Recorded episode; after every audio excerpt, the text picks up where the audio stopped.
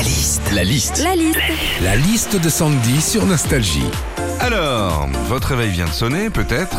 Un Français sur deux avoue vouloir fracasser son réveil le matin. Ce qui est moins le cas maintenant parce que c'est des téléphones et qui coûtent cher. Ouais. Qu'est-ce qu'on vit quand votre réveil sonne? C'est parti pour la liste de Sandy. Quand le réveil sonne, déjà on est 7 Français sur 10 à le faire, c'est snoozer, c'est-à-dire repousser l'alarme de son réveil. Et ce que je trouve fascinant là-dedans, c'est cette capacité qu'on a de se persuader que les 5 petites minutes de plus qu'on s'accorde vont tout changer. Genre ton réveil il sonne, t'es hyper fatigué, tu snoozes une fois et là...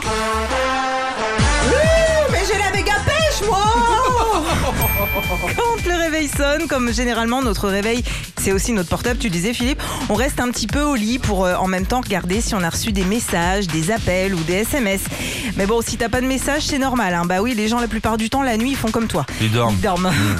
Quand le réveil sonne aussi, on s'étire et on baille. Et j'ai appris ça il y a pas longtemps, s'étirer et bailler en même temps, on appelle ça la pendiculation.